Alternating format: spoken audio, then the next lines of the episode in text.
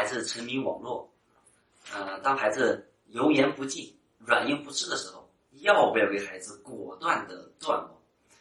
相信我们很多父母遇到这样情况呢，都会去想到这个方法，就是坚决的去断网啊，然后呢，把孩子的手机没收，然后呢，直接把家里的这个路由器拔了，网也断了。很多父母跟我聊天的时候，我听完之后，我都内心里面我都还是觉得挺有意思。为什么觉得挺有意思呢？因为我觉得父母对于孩子上网这件事情，真的是，呃，想的办法真的是非常的呃层出不穷，而且呢，有的时候我都想不到父母会想出这样的这个方法来啊。呃，举个例子啊，当中断网的这种情况是特别特别这个普遍的，但是结果呢，啊，呃，我就有一个例子是这样的，就是一个妈妈在咨询我的时候是这样的：说，曹老师，我的孩子，呃，每天把自己关在卧室里面，然后呢，就是去玩游戏。然后吃饭也不出来，然后呢跟他说话也不搭理，然后气的呢，这个气的孩子爸爸直接就把他门给拆了，因为门儿卧室门他给锁着，门给拆了。然后呢，他说：“曹老师，你说这个行为这个方法对不对？”然后我说，我就问我说：“那当孩子爸爸门拆了之后，情况有改善吗？”然后孩子妈妈说：“说 没有改善，对吧？拆了之后呢，那孩子呢就更生气啊，那可能。”这个这个这个，除了不搭理我们，有的时候可能还直接就不在家啊，甚至在外面连待两三天，所以到结果会更糟一些啊。那有的父母呢，直接在家里把路由器，对吧？这个这个这个直接拆了，把网直接停了。呃，那这种情况，其实我给大家举上两个呃案例啊。一个呢，是我们过去很多新闻，就是有很多的戒网学校，就当孩子真的沉迷网络很很沉迷的时候，我们说。网络成瘾两个判断标准吧一个就是呃过长的时间在手机使用上，比如说一天已经超过六个小时以上了，连续二十多天，对吧？这是第一个标准。第二标准是，呃，手机这种沉迷已经影响了孩子这种生活学习，比如说已经不去学校了，或者是虽然去学校，但是他已经完全在课堂上完全听不进去，脑子里面想的都是手机，对吧？呃，黑白颠倒，对吧？这个这个营呃生活作息已经紊乱了，我们说这样的情况呢，基本都属于网络的成瘾了。那这种现象，我们在过去我们说，呃零几年的时候好像就有这种戒网瘾学校，但是后来被很多新闻曝光，啊，就是一个真空的环境，不让孩子碰手机啊。然后呢，如果说你有想跑啊，或者想有什么对抗啊、冲突啊，就直接把你绑起来去打呀，怎么样，对吧？甚至有很多孩子在这里。父母本来就戒网瘾，最后可能也付出了生命啊，甚至很多遭到了很多的心理巨大心理创伤啊。那可能零几年，我说一个在两三年前，我的一个学生，他呢就是使用手机啊，使用手机使使用到了什么程度呢？就是不去学校了，所以父母非常着急，然后在那个呃网上看到了呃在那个呃北京的哪个区，然后呢有一所学校。啊这他们就是戒网瘾，那戒网瘾呢，它加上什么叫心理辅导？呃，他们就是告诉你说他的戒网瘾是怎么样？是告诉你三个月以上孩子就可以基本戒除网瘾，然后呢，而且呢是一种非常站在孩子心理发展特点基础上，对吧？是有心理辅导，所以可以帮助孩子可以怎么样专业的科学的戒网瘾啊？然后呢，那这个妈妈就把他送过去了，孩子在那待了三个多月，然后待了三个多月之后。然后是过来来我的课堂上，然后我跟孩子聊天，然后呢，我说你这个三个月之后感觉怎么样？他说我在那待了三个月，然后三个月出来之后，确确实实对手机使用的这个欲望确确实实降低了啊。然后因为当当时他跟我说的时候，他手里就拿着手机啊，然后我我然后我就问他我说，呃，那现在呢？现在比如说你已经。呃，三个多月已经到现在已经有四五个月了。那你现在你觉得你对手机的使用的时间，还能非常好的控制吗？他说好像有点反弹。然后我就问他，我说那你这三个月里面是怎么待的？他就是没有手机，非常真空的环境。我说一个孩子特别的沉迷手机，如果在这样真空的环境里面，然后他不想跑吗？他他有跑的呀。我说如果跑怎么办？他说我那我们呃教练会就会把你绑在那个床上。哎，我说我不是听你妈妈说不是有心理辅导吗？啊，他确实有人会在旁边辅导啊，确实没有没有没有说打呀或者是体罚那些。我说他是怎么辅导的呢？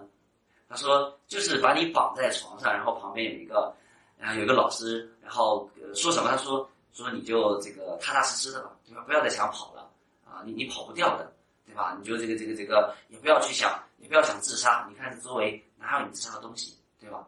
就是总之说这些话，就是告诉，你就认命吧，对吧？你就老老实实待着吧，你就接受这里每天的呃这个作息和安排就可以了。因为第一你跑不掉，第二你也自杀不了，对吧？第三的话就是你一犯错就把你绑在这里，啊，那我们可想而知啊，啊，这个这个这样的这个心理辅导，我觉得是没有任何意义的，对吧？真正的我们心理辅导、心理咨询，你最起码是尊重我们说重来访者，对吧？他个人是自由的，你把他绑在这个床上，然后跟他旁边说你你你不要再妄想跑了，你就认命了，这样这样类似的辅导，我们说这绝对不是科学专的辅导。那我举这个例子是说什么呢？就是。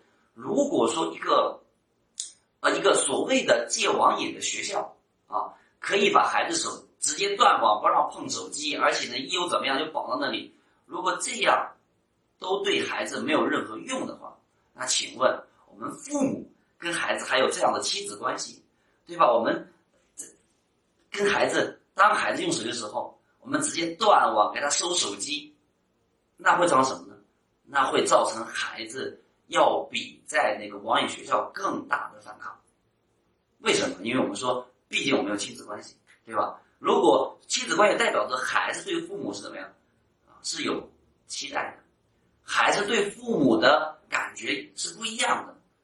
所以我们说，呃，教育孩子，我们说最大的这样的一个损失或者叫灾难，就莫过于因为管教这件事情变得亲子关系。非常糟糕，变得对吧？我们亲子呢反而成仇了，这是我们认为最悲哀的或者最啊得不偿失的一件事情。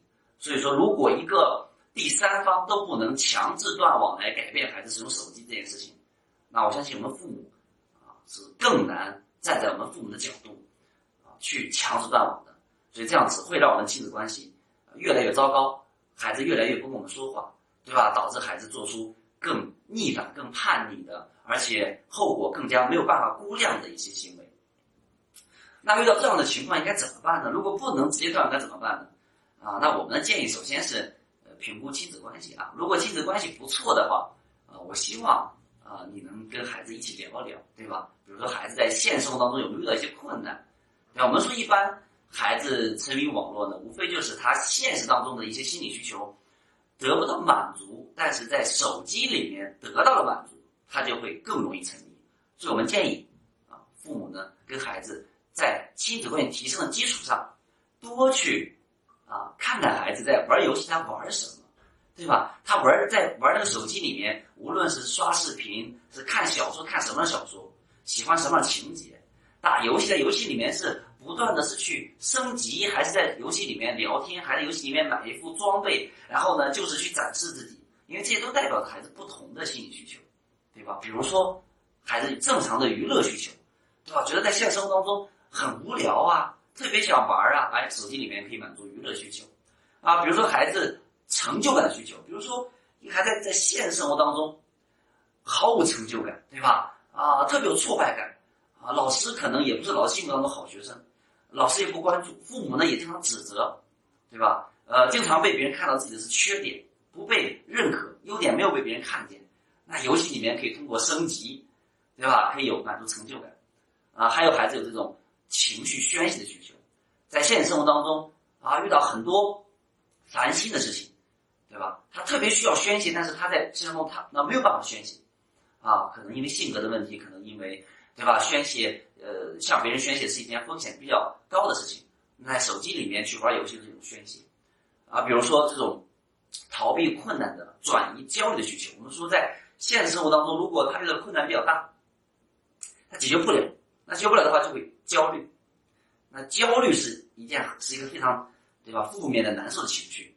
那如果你玩手机的话，就要转移焦虑，因为你在玩手机，无论是游戏啊、刷视频里面，你会你会发现。你会陶醉其中，忘却身边的环境，对吧？所以是转移焦虑的一个非常好的方式。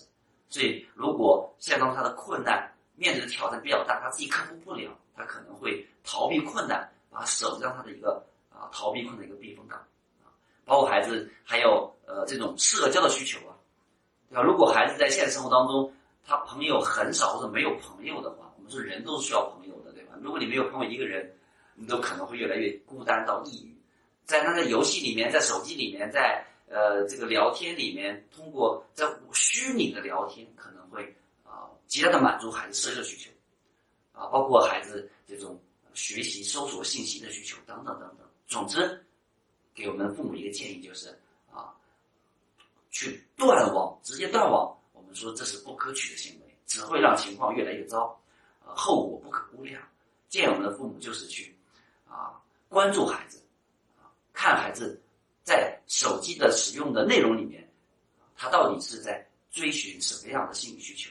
当我们发现这个心理需求的时候，我们在现实生活当中多花点时间去陪伴孩子，帮孩子在现实生活当中去建立这样的满足这样的心理需求，那孩子就会越来越被替代，然后越来越能去减少他使用手机的时间。